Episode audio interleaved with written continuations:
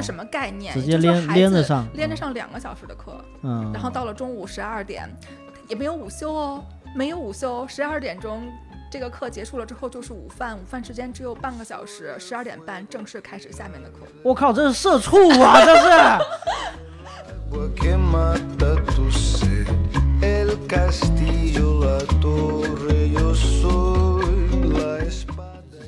是一个好像轻描淡写的一对，句话，剩下的就是自然而然的，剩下是自己的主动的、主动自驱动的、自驱动的，而且是你生理上自己会去做的事情，我不需要再做过多的，我不需要教你为什么要教育，你为什么要学习这种这种事情，这个我觉得真是，这个姑娘仰望一百年吧。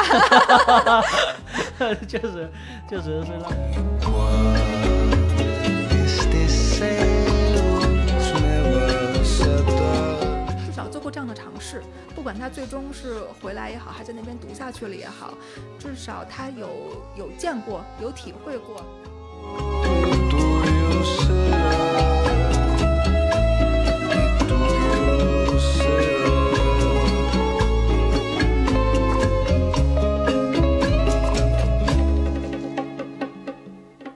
当时呢，去泰国也是觉得在泰国可以出去玩一段时间嘛，签证可以办两个月。学历都很高啊，你这个，这个他们能能去泰国这生活，那真是底子好，底子好，家庭教育好，家庭背景好，有一个先决的条件，就这个。是条件还是不错的，就能够嗯这样去做操作，这个是也是我们对对对，呃，能够操作的一个先决的条件是我父亲之前做过翻译，对，所以他在语言上面是 OK 的。是，对，这个可能是呃一个呃一个门槛吧，一个门槛，就老人带孩子出门的一个门槛，嗯但是出国，对出国的一个门 槛。出国门对对出国门，对，但是你要说，呃，我不出去不出国也完全 OK 呀、就像我们之前在全国各地那样，那也是也是嗯完全没有问题的。是是，哦，成本我们是可以负负担的，对对。我们觉得反而这个性价比对我们来说可能嗯更高一些。会对对对然后呢，就说到去泰国，嗯，去泰国因为签证可以旅游签可以办两个月，嗯，他们在外面就正好是也是待了两个月，在外嗯。面呢，嗯，一边玩儿，然后同时呢，我也是在找攻略的时候，也是很偶然的一个一个发现，说有的家长会带着孩子在外面在在泰国在清迈去插班，对插班嗯。对插班可以待几个星期或者一个月对，短期插班。当时我们还没有想到长期，只是短期这样体验一下。哎呦，这这个很好。这个好好的点在哪里？是一个孩子能上幼儿园，还有能解放我父母。对，我父母带孩子就不会那么累，他们可嗯以，哎，我把孩子往学校里一扔，他们就可以休息一下，对不对？这样对对老人来老人家来说也是比较舒服的，对一个比较舒服的一个选择。所以呢，当时呢就在清迈找了几家备选的幼儿园啊托幼儿园托班，然后给我那时候父都几岁了母去选择。？那时候已经是上那个时候是四岁，四岁了是吧？哦那个时候是不到四岁，就三岁半左右吧。嗯，三岁半左右。老大呗还是？老大，嗯哦，大，嗯，三四四岁四岁前后，嗯，去去上一个托班。嗯嗯，他们那边是也是跟我们一样的吗？好像不太一样，他们那个幼儿园体系好像泰国的。呃，你指的体系指的是什么？学制吗？是还是什么？对，好像不是三年吧？他们还是几几年？呃或者说他的不叫就呃是 kindergarten，也是 kindergarten 还是？呃，是这样，嗯当地的学校呢分两种学制，一个是泰国学制，一个是国国际学校学制。对，哦泰国学制跟我们是不一样的，因为嗯泰国。呃，我相信你也有了解，它是春天最热，它四月份最热，就是所谓泼水节那个时候嘛。对对，那个时候是它最热的是它的旱季，所以他们嗯泰国学制的暑假是放在四月份。哦嗯，它三月份学期结束，五月份开学。哦，啊、这个是泰国学制学。制啊，对，但是欧美学制呢，就是跟咱们差不多。差不多了嗯对，七月份放假，呃，六七月份放假然。后好像很多很小朋友在那个暑假旱季的时候就要去那个短暂出家、临时出家？呃，有些地区是有的，嗯、有些地区是有的。嗯嗯，是有这样的习俗，但不是所有地区是这样。嗯。那个幼儿园有点小，幼儿园啊，是小一点幼儿园幼儿园嗯，嗯，然后当早教嘛，这个那个佛佛也是早教。佛教早教，对嗯，哲学教育，哲学教育，哲学教育，因为是是这样哈，这个其实在我们中国古代也是一样的。也是一样的。为什么？为什么会把孩子放放送到寺庙里面去？就像你们刚才说的，在寺庙寺庙里面，他们能受教育，嗯，但是在普通的家庭里面，他是没有教育环境的。反而没有东西反而没有对，反而只能光屁股跑。嗯，对，反而进入到寺庙之后是一个教育，哦就像比如说我们的像藏传佛教地区，把孩子送到寺庙里面受的是教育，是良好的这种教育。嗯，对，这嗯个是不一样的，嗯嗯所以要不能抛开这个历史历史的背背景，景，对对嗯对对对。OK，嗯，然后说回来呢，嗯，那段时间我父母就带着孩子先到泰国各地去转了转，玩一玩，对吧？玩嗨了，然后呢，回到清迈，在清迈找了一家幼儿园，找了个托班去插了个班，孩子去体验了几个星期，啊，然后孩子非常开心，非常开心，嗯嗯，开心的点在哪里呢？我们因为他在国内体会过幼儿园，那大家都知道，我们的幼儿园不管是你再 open，那也需要你做好，对吧？排排坐，然后呢，老师其实也是会呃要求有一些纪律的要求，有一些这个课程的要求等等等等。其实相对来说还是比较严肃，或者是管理的这样的概念会更强一些，对对吧？需要守规矩，对吧？？嗯，但是在外面呢，尤其是他插的那个班是个托班，年龄比较小，他是二到四岁混龄，哎，那挺好。呃，二到四岁混龄。然后呢，他教室里面他们是三个老师看九个孩子，三个老师看九个孩子配比也不错，好配比啊，这配比，V V I P 了吧？好配比。嗯呃，他们的教室里面没有桌椅板凳，就是地板。小朋友在地板上想躺躺，啊想坐坐，对，想打滚儿打滚儿。因为孩子有的两岁的孩子也比较小，老师天天就抱在手上。所以，所以小朋友受过了国内的教育之后，再出去，哇，简直就跟天堂一样，非常的开心。哎，那那他官方语言还是英语是吧？是是英语，对，啊一般这样的国际学校都都是英语。啊嗯，但语言这个方面呢，其实大家会有一些，呃，会有一些先入为主的一些感受，会担心，对吧？会担心说孩子能不能适应啊，能不能听得懂啊？应该不会，应该他没有问题，孩子应该没有问题。对，其实孩子其实 对，其实孩子是没有问题他确实有一到两周的过渡一到两周的这种不适应或者听不懂，这是肯定会有的，这是肯定肯定会有的。但是过了这个就好了，很快嗯适应对，嗯所以孩子非常开心。回来了之后，我们就跟他商量说，你是想出去呢，还是想回到北京继续上呢，还是怎么样？也总不能总在家里待着吧。对对对，嗯，然后孩子就很斩钉截铁的说：“哦，我不要在北京。哦，那挺好。对”这个北京人民都听好好听一下，这个 一个孩子的一个孩子，一个新生对吗？心声，一个 纯洁无瑕的、没有任何顾忌的一个说法，就是不要北京，外面多好。对，对于对于孩子来说，打开了新世界的大门。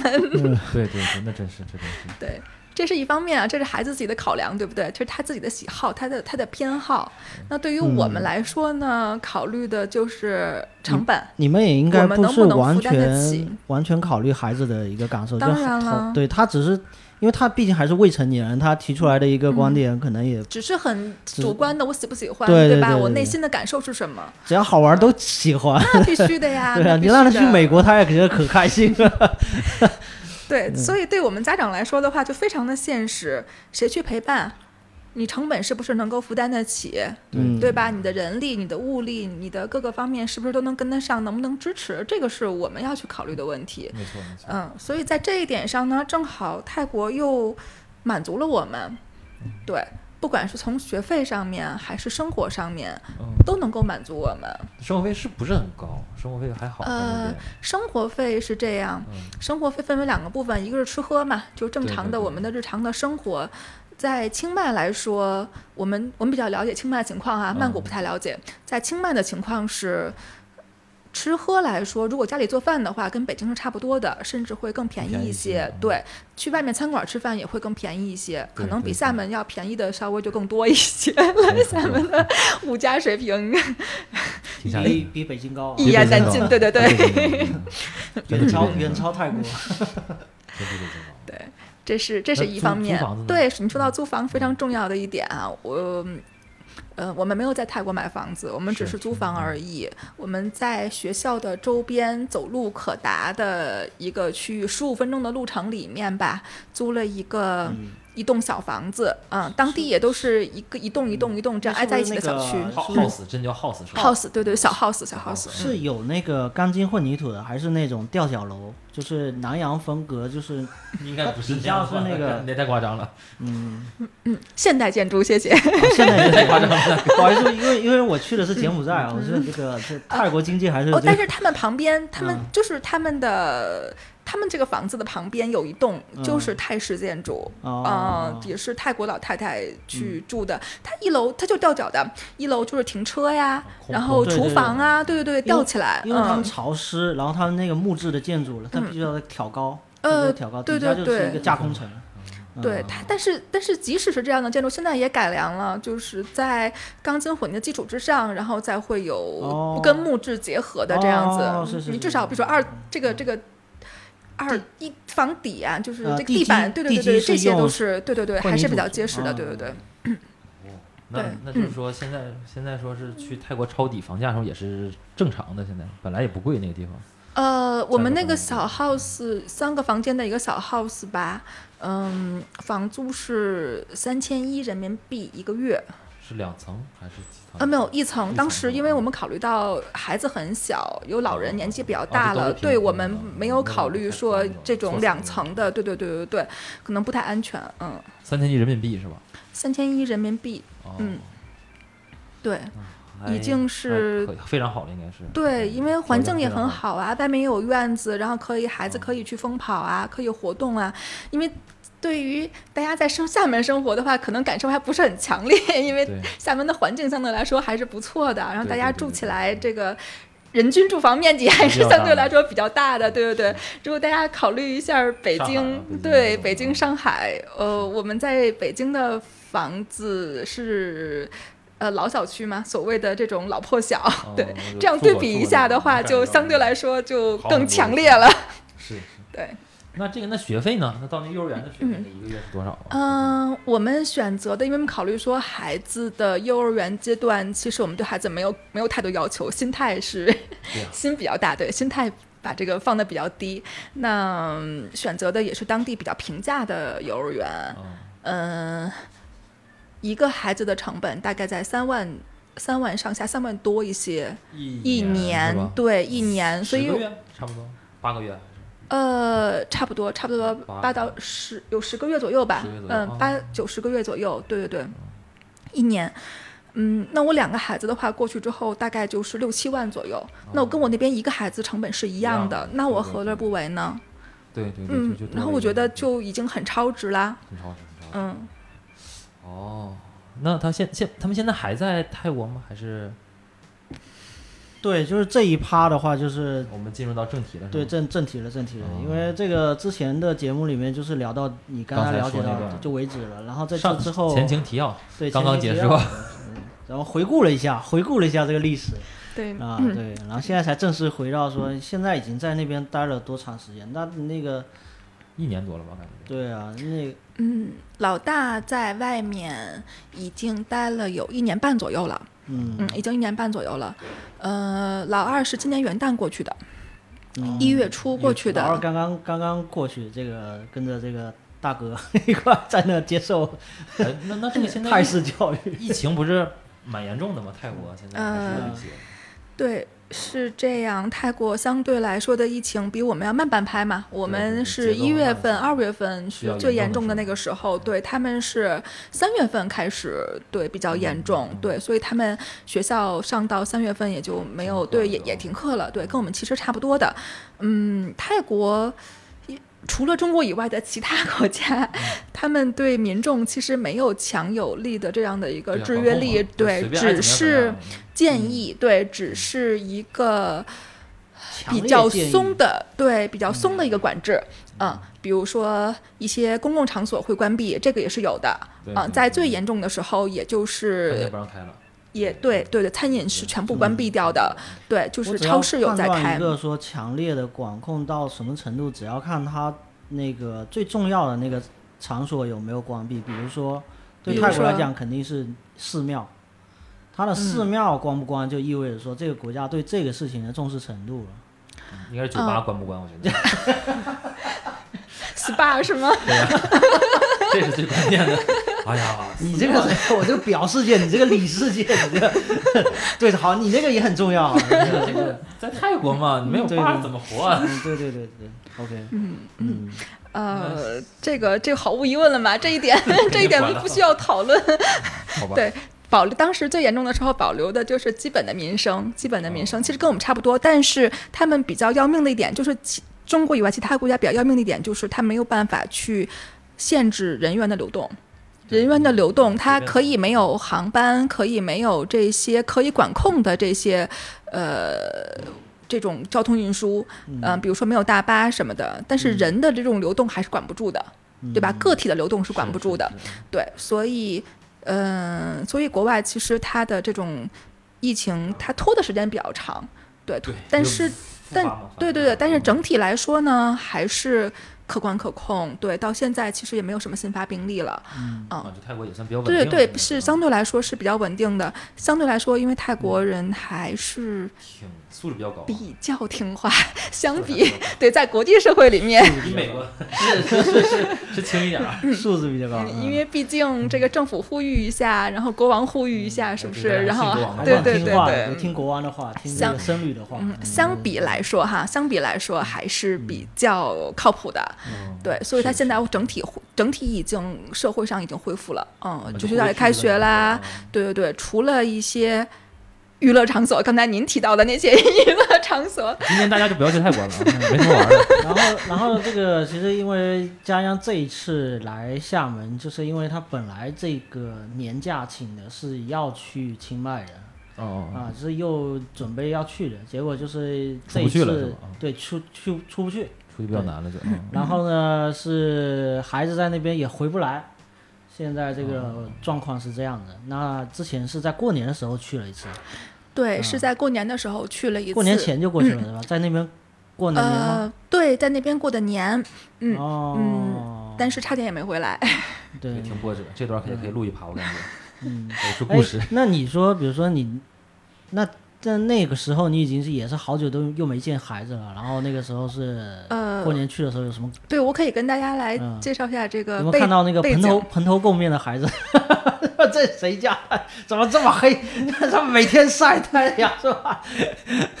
对对，呃，最开始呢，是我父母带着带着大女儿，带着老大在那边已经生活很长时间了嘛，对不对？嗯，经过一年半的风吹的这个 风清门吹日晒。对风吹日晒，这个 厦厦门的烈日的嗯。考验，对，现在已经晒的跟本地的孩子也没有什么区别了，我觉得已经完全被当地啊同化了，对。对对对对，站在那里，我觉得已经已经泯然众矣。融入了，融入群众了。没错，没错，没错，没错。嗯 OK，呃，老二呢是父亲爸爸带嗯着老二在元旦的时候到的泰国。啊，也准备入学了，就是那时候。呃，对，因为是这样，嗯、孩子在元旦的时候正好是两岁。在泰国呢，是孩子两岁的时候，是两岁以后啊、可以去办留学签证。哦对，一岁之前、两岁之前是办不了留学签证的，也就是没有办法长期在那边待，他必须要满了两岁之后才能办产办留学签证。所以孩子就正好他是元旦的生日，呃，在元旦之后，对，今年元旦之后就两岁了嘛，就过去对就可以入学了。哎那那个还有一个就是你们那个泰国那边，就是说属于就是你父母或者还有你爱人他们在那边住的住的属于是，呃，教育教育签还是算什么签证的？那时候应该算。呃，是这样，两个孩子是留学签证。留学签证是一年一签这样子，对对对，一一年一签。我父母呢办的是养老签证，泰国的政策，哦泰国的对泰国的政策是五十岁以上的老人嗯是可以办养老呃养老签证的。第二故乡，类似那个意思，可能像马来的第二故乡的感觉，就是要还没有，还没有，还没有。对对对，是要存钱的，是哦八十万泰铢，八十万泰铢存在泰国的银行里面就多多 OK，多少钱？相当于十六七万人民币。哦，泰铢跟人民币大概是四点多比一那。对于很多家庭来说，这都不是什么问题还不一定。我 突然就问出什么问题了？我这是这个还真是，他那好像挺挺麻烦，那个钱啊，只只能存在那里，别的做不了，好像哦，存在里面不能动。好像不能动。呃，存在里面，在一定的时间是不能动的。嗯，对，一定的时间哦不能动。当然，现在也有一些中介会有一些操作，对对对对对哦对对对，大家可以在私下里面去了解啊。我觉得东南亚那边是有挺多国家有这种政策的。对对对，他们其实也是希望更多的人过去嘛，去消费呀，啊对他们来说是有好处的，因为本身泰国它就是靠旅游是一个比较大的一个支柱产业嘛。东南亚对那个东北也挺挺适合的。嗯，这东北人养老就不是不是非得去海南吗？海南不用存钱啊。那在那边呢，就是那你呃父母就可以常住那边了，是吧？对只要存在那里边钱就没对，养老签证是一年一签，对，可以一直住下去嗯哦，对对对对对。那还有一个很关键的问题，医疗怎么办？呃，因为那边很贵的。对有有中医啊。中国东西 对，当地的医疗相对来说是比较贵的，学校会给孩子上学生保险，啊，嗯，对，老人呢是买国际保险不会吧？是这样，对对对，我们是有一些。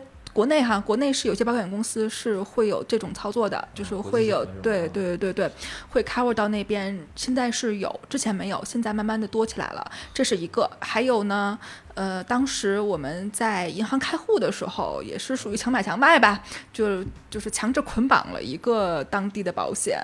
是银行当地银行开当地银行开户对对对，当地银行开户的时候，当时也是银行的骚操作嘛。那个 保险有用吗？或者说用到了吗？最后呃，没有，没啊目前为止还没有。因为因为当当年我们去去去潜水的时候，就是说教练出事故了，骑小电拉一个学生出事了，然后就学生出事故了俩人一起出事儿了嘛啊，就是那教练不用管他，那主要是救一下。啊。救一下救一下抢抢救一下抢救一下。然后就嗯。挺挺严挺严重的，然后那个后来去医院那边还拍拍片什么整来整去，啊。就是这种擦伤花了五千多，我说我操，他是是是，五千多人民币。对对对对对，啊，是，嗯，当地的急诊其实像国外来说，急诊是比较贵的，这是第一个。第二个，如果是你去国际医疗的话，也是比较贵的。好像不按当地收他费。这太呃，对对对对对，它是分两种不同的收费，对本地人和那个美国医疗国际标准 呃，是这样，是这样，这是这是现实，这是现实。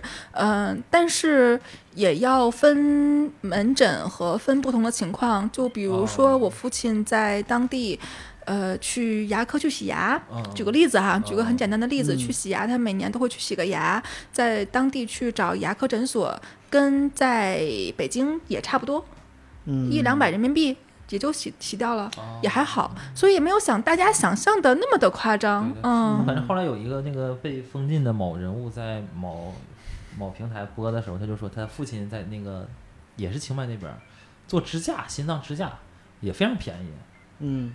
才几千。我觉得就不太可能，它的 价格非常的夸张，因为确实有很多的国内的人嗯。去，包括整形那块儿，包括那个好多的，呃，都会去泰国，包括这些东南亚国家去做，呃，当地比较不是特别我我 我不我不知道这个信息是不是敏感哈。当地嗯。比较流行的医疗方面的产业，一个是医美，嗯。一个是医美，然后还有一个就是生育，对，啊，对对对，生育对对。因为有些它是可以查那个生男生女的，就性啊，别不，是不是不是，那生男生女都不重要，一个是这个，一个是试创造奇迹一一个是代孕，就是对创造奇迹。反正就是游走在这个法律边缘嘛，就是咱们国家明令禁止的一些一些东西。是的，是的，嗯。是的。他们我们住的小区旁边，就是小区有很很多栋小小房子嘛，小 house，其中旁边有一家有一个小 house，就是做中泰之间的这种生育，对对对对对，这方面服务的，嗯，嗯还挺火的，嗯。那换句话说，那他那边的话，如果在那边生的话，他们那个是户籍是按照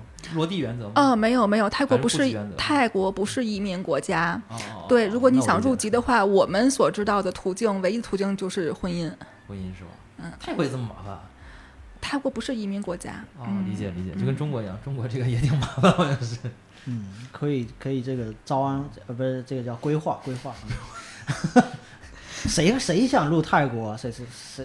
嗯，嗯不，倒不是想不想吧，这操作才填哦填了解谈了解技术问题，啊了解技术问题，因为啊因为那个我了解的就是说，还有一个比较好的方式，就是说，就可能谈到未来了嘛，就这块也特别想跟你沟通一下，就是现在中国有一个叫华侨联考的嘛，那个越来越严格了，但是说有点类似这个意思，就是如果华侨联考意思是说他们考回来是这个意思吗？对对对对对，然后分数非常低嘛，就是号称是四百分去清华嘛，哦，你没有听说吗？我可我能猜到，但我不知道这叫什么，是吧？差不多吧是就是因为那天咱们聊天的时候，我就知道，就是嗯可能会有这样的操作。但反正现在是越来越严格了，不知道以后会怎么样。因为以前特别松，就是只要是你入个级，然后回来考就行了，不管你在哪儿学，比如说你你在北京学，嗯是的，是的，是的，是的。那其实也那那没办法做这个操作啊，因为你入不了这个级啊。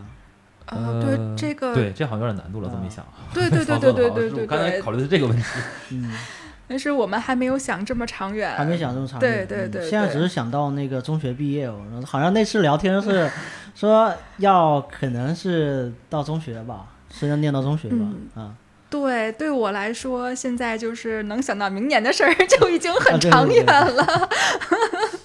但是我觉得，如果这这次反正排除这种疫情原因啊，但好像这种走国际渠道的，在中国来说，现在算是在中产来说，以前是可能是个更高端的那些不可想象的对，以前是高不可攀的，现在好像吗？中产嗯的越来越多，身边的人有往这个方向走啊，好像这么操作的很多了，好像。嗯，因为呃，我可以给你用另外的一种方式来解释一下这个问题。如果嗯我们在北京，那我可以去上，因为北京的公立学校、公立幼儿园也很便宜呀，它分几档啊，对吧？四百块钱、六百块钱、九百块钱，哦就是一级幼儿园已经就九百块钱而已呀，对对一个月，对不对？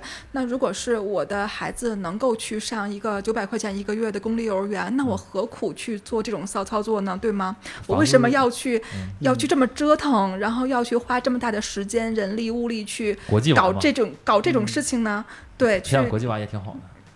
但是，呃，确实是被现实所迫，穷则思变。其实对我来说，这四个字特别能概括我这一段的心路历程，就是穷则思变。嗯，就是就也是基于现有的条件的一个最优最优解吧。现在应该没错，没错，没错。对，嗯，因为我们做我做了这一块之后，详细看了一下，发现那个北京教育也是极度不平衡的。我觉得就是教育资源的一个极度平衡挤挤兑，我感感感觉就是很多人会拿不到那个自己该有的那个教育资源的东西。嗯所以也是嗯阴差阳错，或者说是一个嗯。柳暗花明的一件事情，挺好的，对，我觉得嗯，对，然后发现了一个新大陆，会觉得，呃，其实对我们来说是发现了新大陆，对，但是我们到了当地之后会发现，哇？已经无数无数的前辈趟过了这条路。就是你们遇到很多华人呗，在那边。啊，非常非常非常多，能可能小朋友念书的那个课桌上还有那个 别人 韩梅梅是吧？对对，雷和梅韩梅梅找他好几年在那儿刻过这个字，然后呃，跟你们分享一个数据，在当地，尤其是在清迈，啊呃，因为为什么中国人比较偏爱清迈这个城市呢？嗯、是因为它本身纬度相对来说还是更高一些，所以它的气候会比曼谷要好一些，不是那么潮，没有嗯那么那么那么的热，但但也也很热，嗯我知道，你也是热带国家嘛，这个热带纬度里面不是开但玩笑但。是相对来说比曼谷要好一些，所以大家这个觉得对中国人来说气候更好适应，是这是第一点。嗯呃，第二点，它离中国更近。直飞厦门多久？好像得一一个小时差不多吧，好像你。不能问我直飞厦门要啊多久对一般不这么走，对一般不这么走 一般不会这么走。对对对，嗯，直飞航线了看航线了，看航线了。对飞香港一般你们怎么飞？都是从香港飞呃曼谷吗？还是从没有，北京直飞我们也有也有直飞，也有直飞，嗯直飞大概五六个六个小时左右吧。哦对，呃中国境内跨的远一些啊。对呀、你要飞厦门的话更快嘛，对不对？对对对，更快。厦门飞更嗯，近一些。对，呃，一就是从地缘上面会更近一些，这是一个，嗯然后气候会更好一些。没错没错。对，然后本身呢，它因为地缘更近，所以它其实从语言来讲，各方面来讲，它其实更靠近云南，就是跟云南当地的民族，啊对对，傣族啊什么，其实是同根同源的。哦，对，所以呃，中国人会更习惯当地。嗯所以，是是所以清迈的中国人非常非常的多。跟你们分享一个数据，在当地的国际学校，嗯稍微嗯好一些的国际学校啊，因为我们嗯上的相对来比较平价，嗯 呃，比较好的国际学校，大概中国的孩子可能会占到四分之一到三分之一。嗯嗯，嗯，这个这个是不夸张的数字，对，这是不夸张的数字以至于很多的学校都会限制中国孩子的名额。就中国孩子在之前，就是在疫情之前啊，在疫情之前，有些学校真的是学位难求的，非常紧张。学就是在曼在那个那个对对对对国际学校里边想去对毕业做对对对，非常非常非常难，嗯因为呃太多的中国孩子去抢那可怜的那一两个名额了，所以哦，所以就是中国孩子去进没有没有，他们不是按 不是按这个来的，姐姐。开个玩笑中国孩子去抢那一个学位是需要付出比别的国家的孩子更大的代价，就是他对语言的要求会更更高，对家长的要求会更高，对对对对对，理解理解。孩子入学都要填那种家长的履历呀、等等等等，对，我没想到，就是因为中国自己的国内的竞争环境这么的高压和也，已经辐射到了周边，对对对，这非态势本身是在国内，我一直在想国内的事情，但是你想，你出去的时候也是一个很大的一个势能，这个势能会改变别人对你的看法，以至于在外也造成了这些同样的压力，就是你去哪。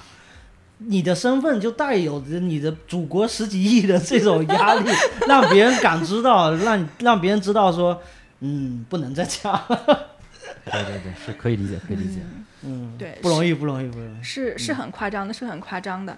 呃，那我们为什么会想到泰国，或者说是为什么泰国进入到了我们的视野？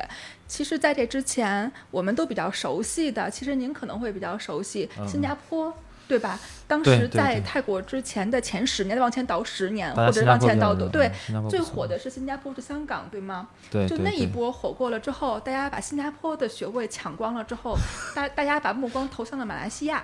对马来不错呀，对哦。对呀、现在是马来也不行了是吗？但是大家把马来的学位抢光了之后，大家又把目光转向了泰国，对，对啊是这样。因为因为之前我了解的马来那边华人更多，而且更更符合就是我们那个习惯，就你去那儿不用说汉语，不不用说英语，我觉得也能活，你嗯。可以在那儿说闽南话，嗯，那是差不多差不多差不多。对对。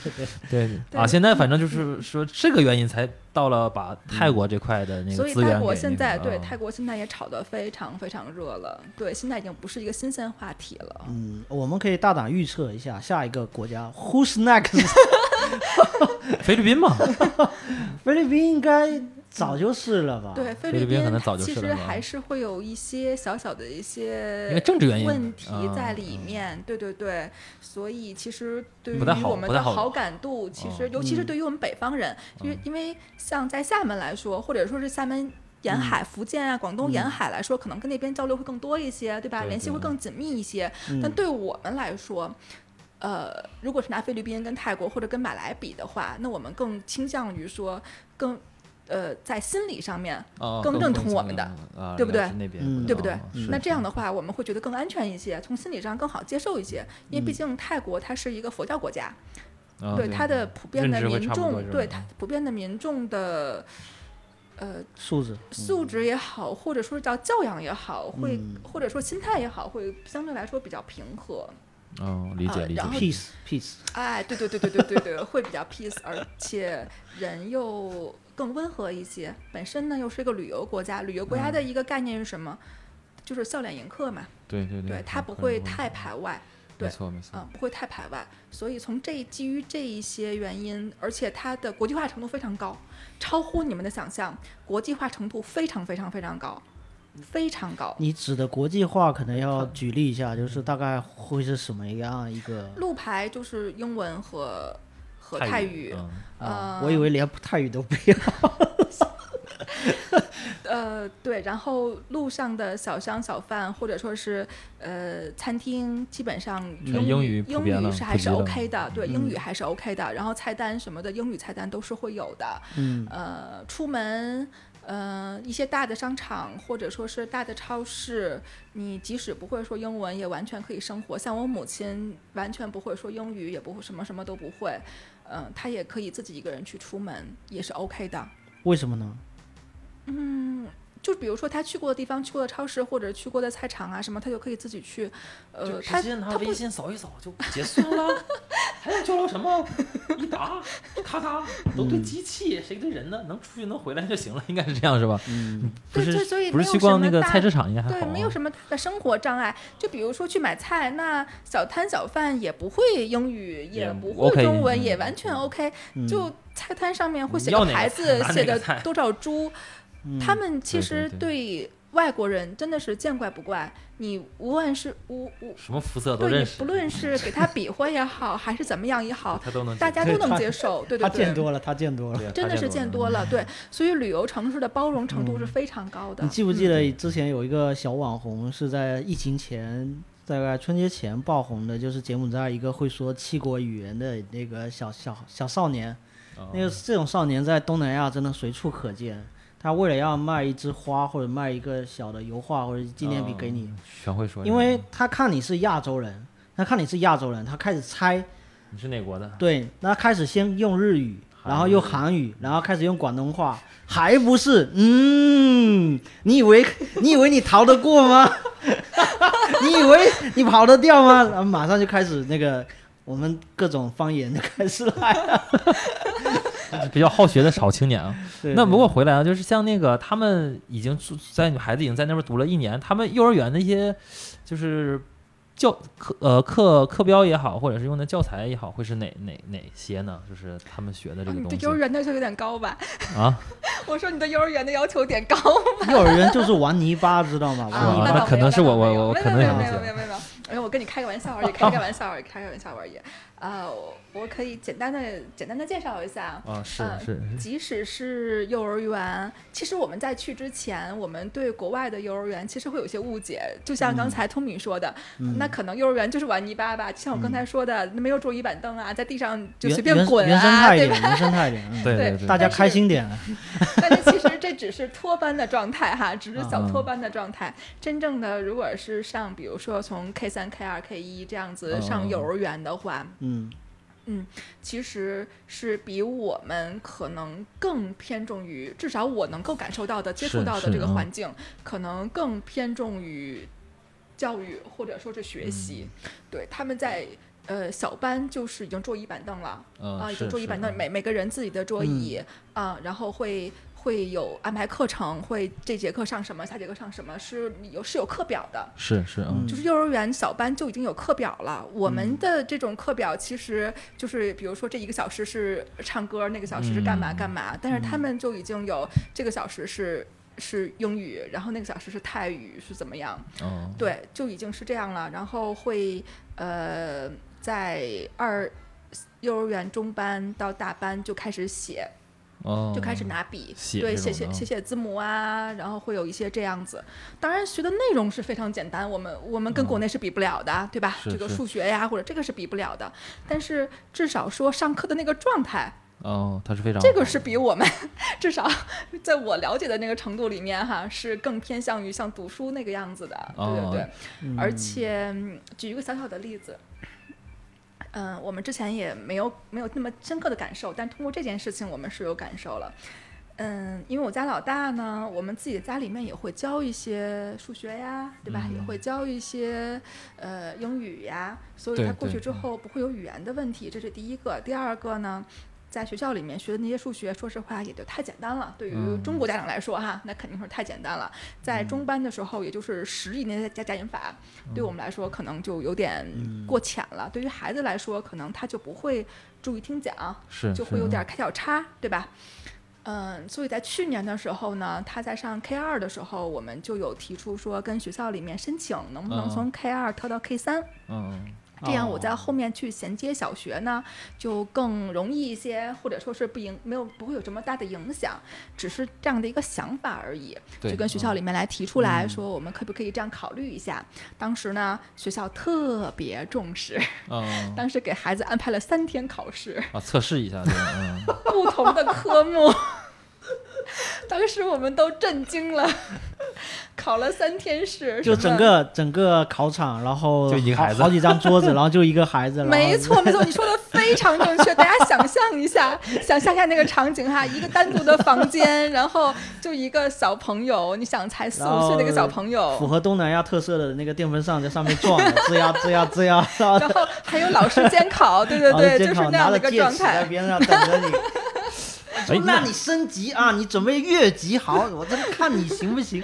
他 们他们这么重视这个事情，对，超超乎我们想象这个。没错，没错，我们都没有，我觉得可太夸张了没有人提出过这样的想法吧。他们觉得要培养一个天才，啊，哎，还真不是，还真不是。到后面我们会发现说，哦，这原来是学校的常规操作。呃，我先把它讲下去哈。啊，您继续。OK，嗯啊，然后呢，就考了三天试，考了不同的科目，什么英语啊、数学呀、等等等等，考了一大、一大通。然后结果呢，告诉我们说没有通过。为什么没有通过呢？是因为泰语没有通过。嗯嗯嗯，当时我们就就呵呵了，对不对？因为泰语肯定是过不了的。这是 这个是第二十二条军规，就是你前面都过了，但是有一条你绝对过不了。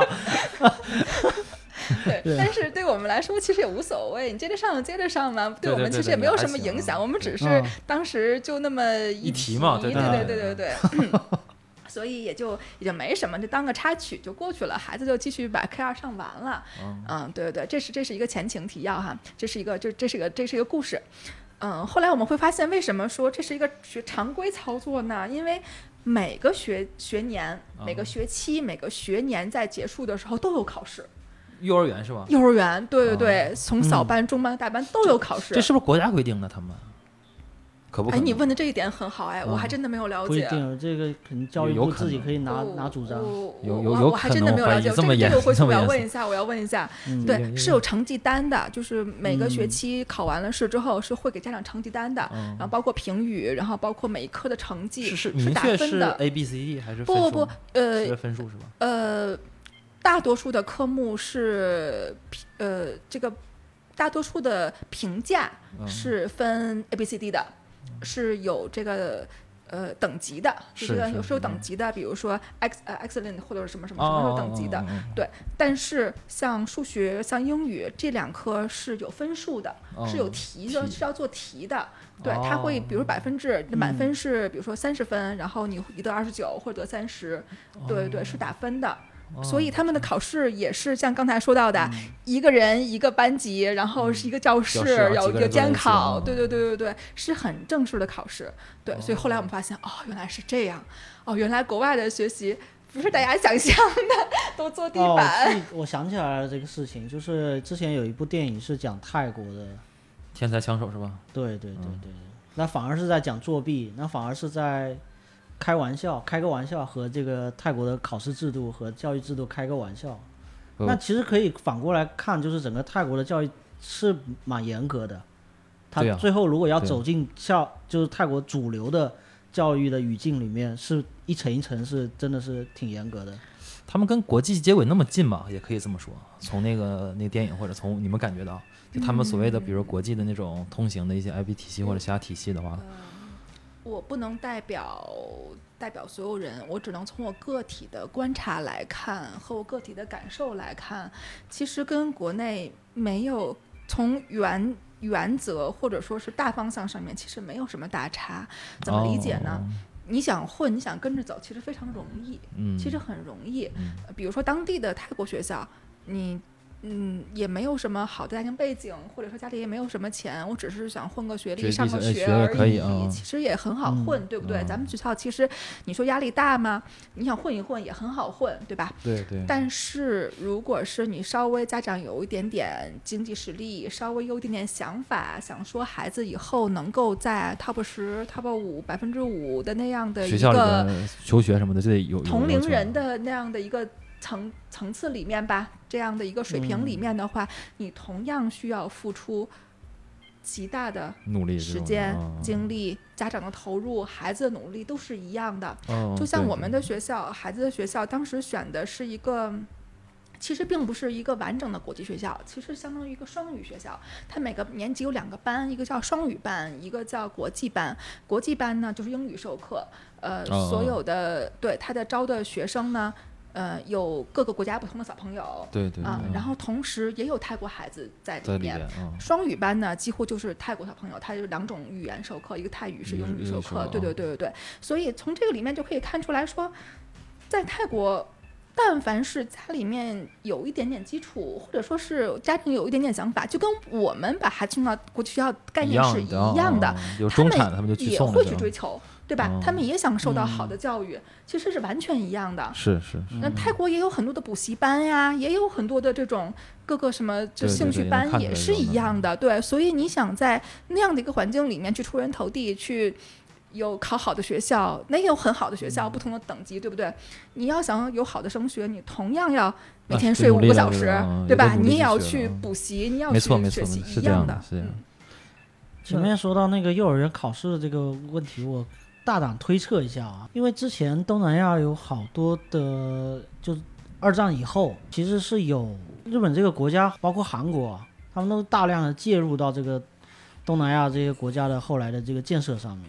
然后我的大胆的猜测是有很多的可能教育体系，包括学校，包括很多，因为我在柬埔寨有看到很多韩国援建的学校、日本援建的学校，它外面都会写着，就感谢这个日本日本某某企业或者某某政府。那他们一定也会把日本跟韩国的某种教育的东西可能会带到这个这个学校里面。这个我是大胆猜测一下啊。那你说这一点哈，我正好是可以分享一下，在泰国的当地，它有些学校确实是，比如说呃韩国背景。或者是就据我们所知哈，就我们了解到的有些学校是有韩国背景，或者是德国背景，嗯嗯。嗯，或者是日本背景，嗯、等等等等，是确实是有的。而这个学校本身，它就是呃，老板或者是注资资嗯本，对就是投资人，对对对对对对对，就是创始人就是就是周边的这些国家是有的，嗯，这个是普遍存在的。就因为你嗯之前做功课的时候，你会查到这些东西是吧？那必须的呀，啊，那必须哎那你最终选择了一个这个学校是什么背景的？有什么有什么讲究吗？我选择的标准其实很简单，第一，首先我是不是能负担得起评价啊，对对，我是不是能负担得起？对，嗯。第二呢，嗯，老师是不是有爱？哦，这嗯是通过试听课来去体验到的，呃，对周围的小朋友的了解，嗯呃，以及学校的背景，嗯嗯，比如说给老二选的学校，嗯，其实会更价格会更低一些，更便宜一些。哎，咋怎么但是都还不一样呢？对，老大和老二不是在同一个学校里面，好奇妙的安排啊！怎么会这么安排呢？因为当时老不是相互有个伴吗？对，因为当时老大其实想去老二的这个学校，当时没有学位了。嗯，对，老二这个学校呢，其实收费更低一些。哦，但是它的背景是什么呢？它是一个基督教学校，哦基督教幼儿园，教会学校，对，教会学校，它只有幼儿园，没有没有小学，非常老了。呃，年头年年就是嗯，开学的这个年办学的年限很长，同时呢，呃，因为是年头比较多了，所以当时条件可能还未必很好，就是地方也比较窄，硬件条件硬件条件其实是比较一般的。但是大家会说会比较哈利波特一点。但是嗯大家老就是家长们普遍的反馈会说，老师是比较有爱的，嗯。嗯，对，就对孩子的照顾方面会比较好一点。当时我们觉得孩子还小，因为老二只有两岁嘛，嗯。嗯，那我可能不期望说孩子在学校里学到什么知识，或者说是能学到什么嗯。技巧，只是希望说孩子能有一个好的成长环境而嗯已，就是多学一些没用的知识。只希望他快乐而已。嗯。其实非常非常简单，嗯我觉得我我刚好想到一个特别有意思的话题，就是你在那边有没有会接触到其他同学的家长，包括是我们国内一起这样像你这样去非常多呀。啊，非常非常多，就平常会有聊或者会建群之类的。当然会有啊，当然嗯会有。当然这一部分呢，加入群还是孩子爸爸会更多一些，因为他在当地嗯生活嘛，嗯，他只有这个需要。嗯呃，对于我来说，可能了解的就是平常孩子互相之间，尤其是中国家长之间，可能嗯会到周末呼朋唤友，一起去什么地方去玩儿一下。嗯所以，我家里面给我的一些分享都是今天跟哪个小伙伴出去去夜间动物园玩儿啦，今天又跟谁，然后出去又吃饭啦，等等等，这些交流其实非常非常多。嗯所以孩子在那边其实并不缺少玩伴。其实包括泰国的孩子也是一样的，他住的小区，呃，大概是二十几栋房子吧。其中有两三个孩子是在同一个学校里面，嗯有的都是同班，所嗯以经常会嗯一起玩耍。嗯对，然后包括周围的邻居也是，大概中国孩子有三四家。你想，一个二二十几户人家的一个小区里面，中国孩子就有三四家，嗯你想想这个比例其实还是很惊人的。嗯对他们互相之间会一起晚上的时候一起玩啊，很开心啊。他们其实并不缺少玩伴。嗯嗯，你会倾向于跟自己的嗯同类吗？就是说跟自己中国的孩子一块玩吗？还是说会有那种嗯，打上了一块玩？这个跟这个所没有刻意去这样操作。嗯没有刻意去这样操作，但是肯定会跟中国孩子玩的会更多一些，因为比如说周末要出去出去去个远门儿，嗯啊、那可能真的是会约中国孩子会更多一些，因为有这个群嘛，有这个基础。嗯。但是平常，比如说疫情之前，他们体育场是开放的，他们在呃走路不太远的地方就靠山了嘛，那边有一个很大的一个公共活动区域，有个体育场，在那里面玩的就是当地的小朋友，各个国家小朋友都有，对他们会在一起学轮滑，会在一起踢球，会在一起玩耍，那就不分任何国籍了。嗯而且我们也会有意识的去引导他去跟不同的小朋友去沟通、去交流，这个是会有的。嗯，因为你前面有说到这个，接下来就是走一步看一步这个，所以我们对未来应该如何去做这样的展望呢？就是虽然是走一步看一步，但你可能内心里面还是会有一些规划吧。嗯，目前截止到目前的规划呢，因为孩子，因为老大现在已经上一年级了，已经嗯上一年级了，嗯、这个也要去练。就是一个 上小学了，就是对对对，这个要嗯关联一下刚才的话题哈，就是嗯刚才这个跳级未遂的这个话题。哦，对，当时去年是跳级未遂了，哎，我所以我就觉得跳级这个话题有点，它蛮有意思的。就是说，我们国内有跳级嘛，嗯大家也会习惯说，你觉得你不满足嘛？你觉得已经差不多了，那为什么要在这一年级再耽误一年嘛？就感觉我就跳一下，就包括其实很多我，包括我幼儿园的很多身边的人都会有这种跳级的这种举动。那其实按我了解到的情况，就我们国内啊，我我了解到的情况，有的人就是因为这样的跳级，会造成了他自己其实是不适应的，因为他的年龄、心智上的年龄和他同班同学差一岁，然后差一岁差的非常多，他变成那个异类，就是整个班级群体里面那个大家都要去保护他。你是一个小，你是个小小孩，你是。对你说的非常对，你说的非常对。虽然你的、呃能力就是从学学业上判断你的能力是到够的。嗯够的，嗯。但是你心智上长得没那么快，这个问题就我就觉得是一个很有意思的一个一个问题。呃，没错，你说的这一点，我也可以给你做一个分享。首先，能够去保证跳级成功的因素，除了学校同意，除了这些外部条件之外，对于孩子本身来说呢，可能会有几个方面的问题。首先，他要抛弃同班同学，对，没错，你说的非常非常对，不要抛弃同班同学，你要面临一个新的环境，嗯，这也就是另外的一个故事，这是另外的一个故事，对。这啥意思啊？就是这个，嗯，要再开一档，再再开机器才能聊，是吧？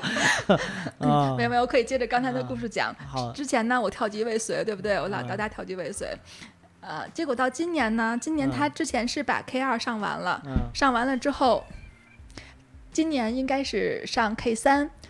呃，因为疫情的影响，他们应该是五月份开学，但是没有开成，学校里面都停课了。嗯呃，正式开学是在七月一号，呃，K 三开学。嗯开学了呢，小朋友就高高兴兴的去上 K 三了。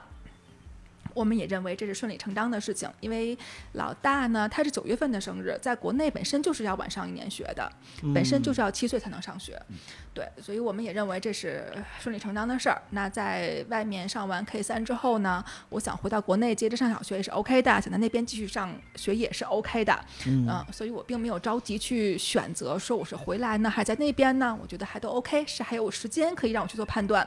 嗯。结果呢，在七月八号、九号左右的时候，我记得不是非常清楚了。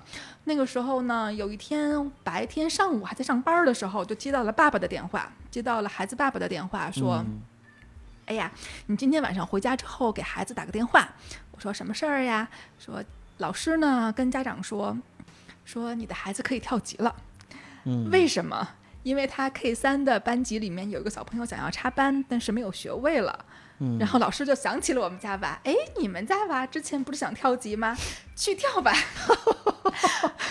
因为插班的这个原因，把我家娃等于顶到了 G 一，哦，对，就直接顶上去了，是一个、啊也是个骚操作，对不对？呃是是是是是这样子。对，老师呢就跟家长说，OK，你们家孩子现在有这样的一个条嗯你件，可们不是想跳吗？对对对，你们不是想跳吗？满足你，满足你，恩赐你们这个。然后爸爸呢就有考虑，就像你刚才嗯。说到的，孩爸爸就会考虑说孩子是不是能够适应，他愿不愿意，他同不同意，嗯。因为他要脱离他之前熟悉的那个环境，熟悉小朋友，熟悉的老师，他要面对一个新的环境。他能不能够适应？因为孩子本身呢，老大呢，相对来说性格上面呢会更内敛一些，所以他能不能够适应呢？我们作为家长来说是相对来说比较担心的。所以爸爸说晚上回家你跟孩子沟通一下。我说 OK 啊，没问题啊。我说晚上回家再说吧。结果下午又接到了爸爸的电话，说你不用打了。我说为什么呢？名额又被别人顶了。你们考虑时间太长了。这个 脑洞开的有点大。哦，是这样。然后爸爸说你不用打了。我说为什么呢？说早上上课的时候，老师已经领着孩子坐到了 G 一的教室里面，孩子已经在 G 一上了一天课了。啊，可 happy 了。嗯，对，已经不存在说孩子不同意不同意这个问题了。嗯哦，所以机缘巧合，孩子跳了一级，嗯等于说是从没有上 K 三，直接从 K 二跳到了 G 一、这个是我包括我的我的家人完全没有心理准备的一件事儿，因为之前呢，从 K 一跳到 K 三。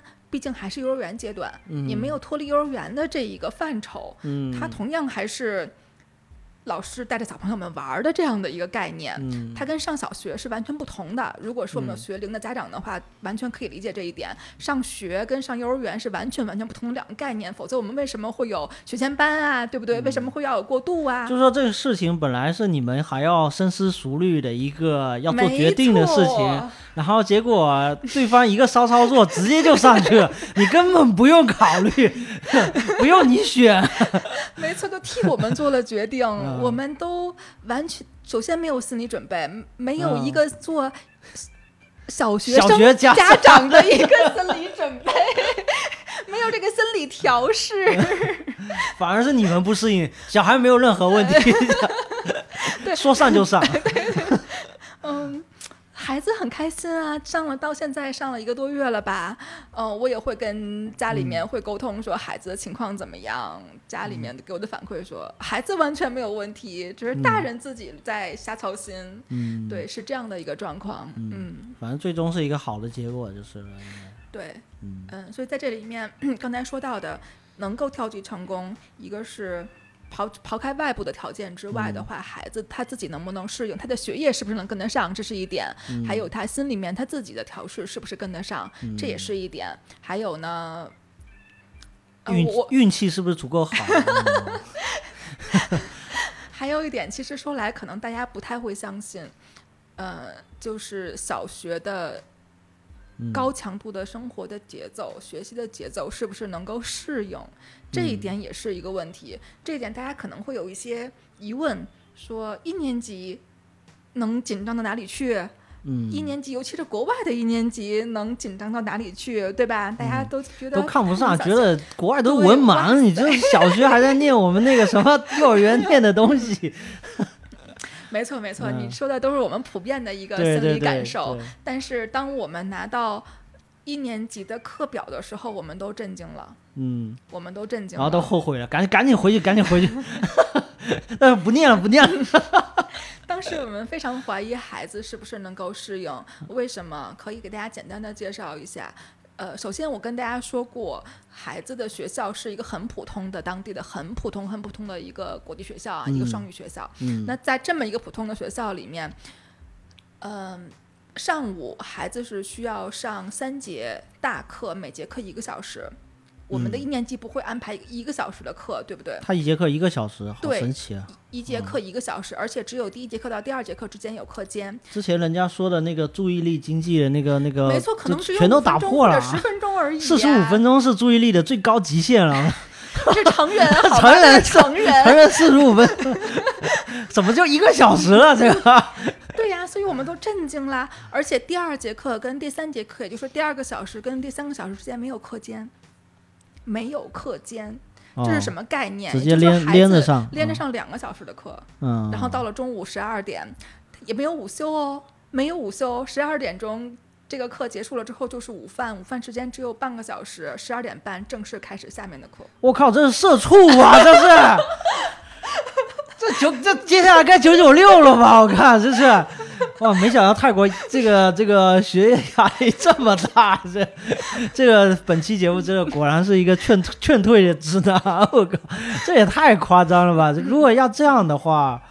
呃，这个会让很多人产生一个很大的颠覆，因为我们小学真的还好，我们这个我觉得我们小学还好。没错，嗯他上午是三节一个小时的课，下午是四节四十五分钟的课，嗯而且呃下午的一二和三四节课之间也是没有课间的，嗯也是没有课间的，就只有中中间呃二三节课之间有十分钟的课间，没有课。间，就是说，谁要是想上厕所就举手自己去上，对的，对的，对的，嗯也就是这样了，也就是这样了。对，当时我们真的非常震惊，我们觉得孩子哦，这能坐得住吗？这能坐得住吗？而且你知道吗？幼儿园的考试哦，还不是小学的考试，幼儿园的考试，你知道考一次试要考多长时间吗？就考试的时长，你二十分钟，猜一猜，你猜一猜，二十分钟，再猜。我多了还是少了？我有点慌啊！我这 那不那我们前面跟他聊了这么多，不够夸张是吧？这这这四十分钟再猜，啊，一个小时，一个小时十五分钟。太夸张了吧？他在里头都干嘛呢？当然，你写完了可以先走，但是考试时长就是这么长。然后他十分钟写完了，交交卷了啊，啊，当然不排除这样的情况啊，对老师震惊了，嗯果然是可以升。对，这就是我们之前都嗯坐井观观天的一些主观感受，但是到了当地之后会发现，哦，不是你想象的那样子。嗯嗯嗯呃，我在里面补充一下我的感受，嗯，在外面就刚才说到的这样的一个作息的安排，作息的一个时间，如果是放到国内的话，大家觉得很难理解，对不对？很难接受，孩子也很难接受。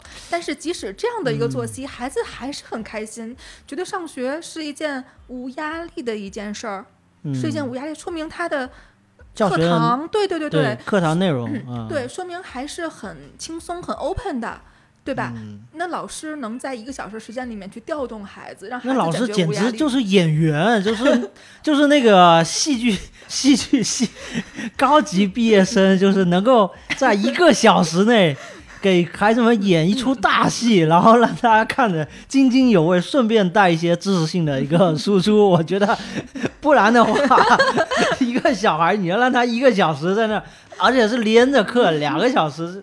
我疯了，这个这个完全完全没办法想象，完全没办法想象。对呀、嗯你放在国内的话，可能我在这四十分钟小学，可能就只有四十分钟课嘛，对不对？三十到四十分钟课里面，的小学孩子已经都会感觉说很有压力了。对对对对，所以我们会感觉说。这个嗯，不同的体制、不同的教育环境，对于孩子要求、对于老师的要求都是不一样的。嗯，我们确实，我嗯可也也许我们的质量还蛮高的，就是我们的同等时间上的，我们想要达达成的教育质量和效效率是追求非常极致的。啊我们灌输内容多呀所以，我们光 我们需要 我们需要输出的这个这个内容是足够多的。那可能他们确实虽然时长比较长，但是有更精心的一个编排，也许会有更多姿多彩的一个互动。呃，毕竟应该也还是小班吧，上了小学之后，应该还是一个所谓的小班制吧，就是哦，你说人数同学上吗？人数吗？对人数上，人数十到十二个人，对啊，就是一个小班，其实会嗯非常强调互动跟没错没错，嗯。嗯呃，学校里面会每天跟我们分享孩子在学校里面的一个表现，就是简单几句话的文字描述，然后包括一些图片。呃、嗯老师们会拍照片，然后发给家长小进行一个。小学还是幼儿园？幼儿园有，小学也有，都有都有他们。小学教师还能做到这样的，是，的，是的。嗯，那也确实也是嗯小班的优势。对呀、一个班十个孩子，啪啪啪，一分钟照片拍完了。呃，这是这这个优势真是让让大家泪目，是让让让中国孩子就是一个一个班五十个孩子，就根本就是啊、就是 赶羊一样。对对对对对对，这“赶羊”这个词蛮蛮蛮形象的，对对对对对对，对确实不一样。嗯，对，会跟我们分享孩子照片和他的学习生活的情况。嗯你知道吗？他们的课本，其实我们在在现在就是交流的环境会非常好，我们会在网上面会看到说国外的孩子的课本啊都有在卖啊，对吧？淘宝上面什么什么嗯都会有分享。那个课本就跟辞海一样厚，呃，大概至少三四个厘米那么厚嗯，，就拿来打架了是吧？而且是而且是十六开的，拿来打架都拎不动哎。嗯，就放在书包里面。以前我们那书包拿起来拿起来抡那种啊。嗯，对，那从一年级开始就是那样了，但是哦孩子们也并不认为它是一个问题。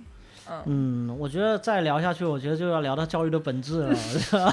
这个就已经进入到这个呃嗯蛮蛮蛮内核的地方了。我觉得就是嗯教育究竟是要就是要干什么？因为我之前也看过一个纪录片，就是呃啊忘了他名字了，就是那个嗯也是一个记者，以以前一个战地记者，在上海的一个战地记者，然后他去采访全世界的各种的幼儿园和小学教育这个阶段的这个，就是嗯等于说对比了所有的教育的呃体系的不同。然后其中有一点应该是他在以色列，以色列应该是现在的所谓的创业的一个圣土嘛，一个创业的一个高光的一个地方。那为什么会诞生那么多的热衷于创业的一个一个环境，然后大家去逆推到你在学校的教育，然后就发现学校的教育是跟中国如此的不同，就是那种里面一个我记得一个是一个小学老师说出来的一一句话，就是教育的本质是让你产生好奇，就是我让你饥渴，你你是一匹马，你是一个饥渴的一匹马，我只要把你拉到河边，你自然会在那儿喝水，就是你是非常饥渴，你对知识就是如此的饥渴的一个一个状态，我只需要把你天哪，这是极致的状态啊！对对，我只需要把你拉到河边就好了，就是好像是一个好像轻描淡写的一句对，剩，下的就是自然而然的，剩下是自己的主动的、主动自驱动的、自驱动的，而且是你生理上自己会去做的事情，我不需要再做嗯过多的，我不需要教你为什么要教育，你为什么要学习这种这种事情，这个我觉得真是这个国内要仰望一百年吧。确实确实是让人让人会嗯会觉得啊、毛孔悚然，就是教育制度的如的。我可以跟你分嗯享一下他现在的作业，小学一年级上了一个月的时候的家庭作业。嗯家庭作业会分成几个部分，嗯，首先是阅读，因为要学语言嘛，对吧？嗯这个英语的阅读是有的，他学校里面会安排，老师会安排说，呃，你有时候会带回家。就是嗯把阅读材料带回家，有时候只是告诉你说你需要多长时间的阅读，这是一方嗯面。第二个呢是单词，他们每个礼拜、每周会老师会留十个单词，这十个单词周一的时候留下去，在周五的时候是要默写的，嗯就是听音去写这个单词，会呃给你一个语境，给你一句话，然后把这个单词写进去，嗯是这样的。呃当然也是很简单单词啦，一年级嘛，嗯但是呢是需要你在家里面去练习嘛，嗯。尤其是对于我们，我们是从 K 二跳上来的，嗯我们在 K 二的时候还是写字母的那个阶段，对对，都写写单词和写句子，对我们来说是一个、嗯呃，是一个是一项工程，是一项工程，对，是我是我们需要去补的这个差距，这是一部分作业。还有呢，可能对于我们来说，现在比较时髦的词就是社会实践，可以类似这么理解。哦，举个例子，比如说你观察一个什么东西，然后写一些观察的记录，或者说嗯之前还有一个作业是，嗯、自己提出一个什么样的问题，家庭里面遇到的一个什么问题，然后怎么样分析，怎么样去解决，大家听起来好像是一个高中论文一样的、这样一个套路。家庭里面的问题就是那个家庭会议里面会出现那个爸爸们妈妈在吵什么内容，然后我以我的角度提出了一个解决方案。哦，太深了，太深了。嗯 嗯，呃，就会有这样的作业留下来。嗯，对，那我们可能觉得这个在国内来说，至少是小学高年级或者是中学上面可能会有的一些问题，但是他们在一年级在头一个月嗯就会有这样的问题下来。嗯，对，那你写几句话，写一些，呃，写多少内容，这不是重点，重点是在于说。从这个时候开始，就在培养这样的思考方式。当然，嗯国内现在也有这样的流行趋势，对吧？我们也嗯在去借鉴别人的这样的对，内容，对对对。但是对他们来说，可能这就是一个自然而然的事儿。嗯，还是那句话，就是我们的那个大班制实在是这个资源没有办法摊到每个人，你的精力和那个资源没有办法摊到每个人是那个样子。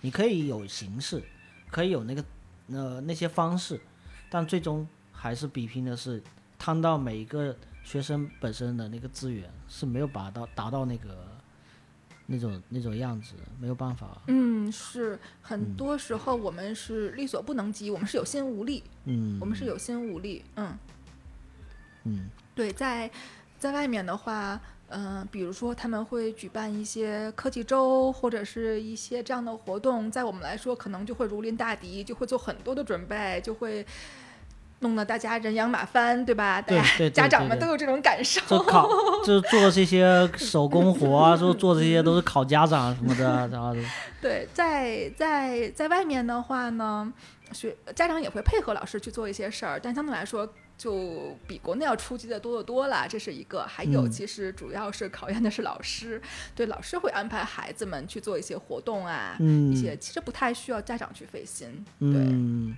老师真的是要做好那个向导的那个那个角色呃，，对对对，然后他会组织一些，比如说，呃，每天每天这个早操之前的一些简、嗯小小演讲啊，或者是小嗯分享啊，或者是一些小活动啊，等等，这些都是老师们去安排的，不需要家长去操嗯心。对，所以家长在这里面。就是做好刚才说到的那些家庭作业，其他的就还好，其他的还好。哎呀，我觉得你自己会不会想说，我们自己已经都已经成人了，但是我们没办没有办法再经历一次这样的一个过程，但是你会不会觉得这样的过程，如果自己经历一遍的话，也是不错的一次选择，或者说这次选择是更好的，会有这种感觉？如果是能够重录，我们之所以把孩子送出去，那对对对，之所以就是撇开就是孩子，就是 对对对，其实也是补偿了自己，也是补偿，对吧？对吧？从这个角度来说的话，非常可以理解嘛，对吧？我我们之所以会有这样的对比，嗯正是因为基于我们之前过往的经验，是嗯是这是一方面。嗯那么，呃，还有，其实再想弥补也是不可能的了。对也是不可能的了。对对对但是孩子能够去享受，能够去实现，去做到，或者说至少我们努力过，也还好，对也还好嗯。嗯至少做过这样的尝试，不管他最终是回来也好，还在那边读下去了也好，至少他有有见过，有体会过，有见过世面，见过世面，啊，很多见过世面的人回来，嗯，那个自信心是不同的啊。别别管那个数学学的怎么样，对，数学就不要指望了，对，数学和汉语就不要指望了。回来说话都跟那个吴亦凡似的。对对，可以给大家再泼个冷水啊，再泼个冷水。对，嗯嗯，汉语的水平，现在孩子不到六岁，汉语的水平跟他四岁多过去的时候，几乎是没有太多长进的。嗯，因为没有环境在使用啊。嗯，你要说使用环境吗？家里里面也都是在说中文。嗯，但是说中文跟学习中文是两个概念，跟你学习语言有语言的训练是两个概念。对对对对对对嗯，，对，所以我们对孩子的要求，会说话。如果是以后一直上下去了的话，那么对孩子要求只是日常交流，嗯，就听说，首先听说过关，嗯读写其实就已经姿态放得很低了。嗯，他以后就会回来成为那个同学眼中那个非常厌恶的一个同学啊，就是那个说到说到哪个词的时候都说英文，说完英文英文之后还要带一句不好意思，我不知道这句话那个 中文怎么讲。就气死你们！活活气死的大陆的这个原生状态下长大的孩子就是这样。嗯啊，已经有趋势了呀，就有这个端倪了。对嗯嗯，呃，可以给大家举个例子。其实这种语言环境，所谓的语言环境，并不是你日常在说什么，嗯不在于你日常说的是什么，而在于，比如说孩子去看的绘本、看的嗯书。嗯呃，他之所以现在已经不爱看中文书了，嗯现在基本上给他买的书啊，包括他日常的阅读，还是以英语的为主。嗯，并不是因为他英语水平有多高，并不是，而嗯是比如他去看科普，我们可能学了二十年、三十年的英语，也大部分人啊，我觉得大部分人嗯不会去想说我去学一下三角龙怎么说，对吧？嗯，呃，会说霸王龙怎么说，然后火星、木星，可能我们一辈子也用不到，我们只知道 dinosaur 那个恐龙的那个那个，对我们一辈子也不会用到说这个，比如说孵化，比如说什么东西发芽等等等等这些词，我们是不会用到的。嗯，我们这些科普类的这些东西，可能我们真的一辈子都不会说，也不会去学，不会有意识的去学这个词。嗯但是对孩子来说，那看这些科普书就跟我们中国的孩子去看我们中国的嗯绘本是一一样的的，是一嗯样的。那他觉得这东西太新鲜了，居然可以用这个字来表达出这个意思啊，太好太有意思了，就是这样。嗯，只不过它的文本是英文。对对对对，所以其实这个语言环境的差异是在这儿。嗯嗯，包括老师们上课，他们有科学课嘛，science 有科学课，嗯那科学课上面讲的无非就是植物怎么怎么演化的，怎么发芽的，对不对？然后说这个天上下雨啊，怎么怎么样是为什么？这个水的这个循环的过程啊，等等，无非也就讲这些，对吗？但是我们不会去学到这些吧？就水是怎么循环？你拿英语去表述一下。对对对，因为我们不会觉得说这个东西以后会用得到，我们为什么要学这么复杂的这个这些表述？嗯没错，没错，没错。其实差异是在这儿。对，嗯嗯然后前面离场的这个羊腿爸爸，其实也是一个致力于说英语早教，而且我觉得他致力于说在中文的学习环境中创造一个和国际接轨的呃语言学习环境，就是他小孩他自己的小孩就是看英文的绘本和英文的动画片和教材，就是按他的说法，就是现在已经确实觉得很惊艳的发现孩子掌握的那个词汇量超乎他的想象，就是是的，是的，呃，这一点其实我自己个人也是很有感受。在孩子还没有出去之前，嗯。在老大还没有出去之前，也就是三岁多的三岁多左右吧，嗯，其实孩子已经他之所以出去没有语言障碍，嗯没有感受到很困难，嗯。其实也是因为他之前有储备。对吧？嗯？他之前嗯。是经过了学习和训练的，嗯。当然并不是因为报了班或者是因为什嗯。么，而是日常的绘本阅嗯读大量的嗯。输入。这个输入是阅读的输入，包括儿歌呀，包括嗯一些音视频的这样的一个输入，给他自己嗯去有一些语感方面的印象在里面。嗯，对他会觉得这个东西并不陌生，有一些基础，所以过去嗯之后很好过渡。所以对于现在大部分的孩子来讲，大部分的孩子来讲，不嗯用太担心孩子的适应适应能力。孩子适应能力是嗯永远不需要担心的。对，是的，是的，嗯嗯他在哪念书就是哪的人。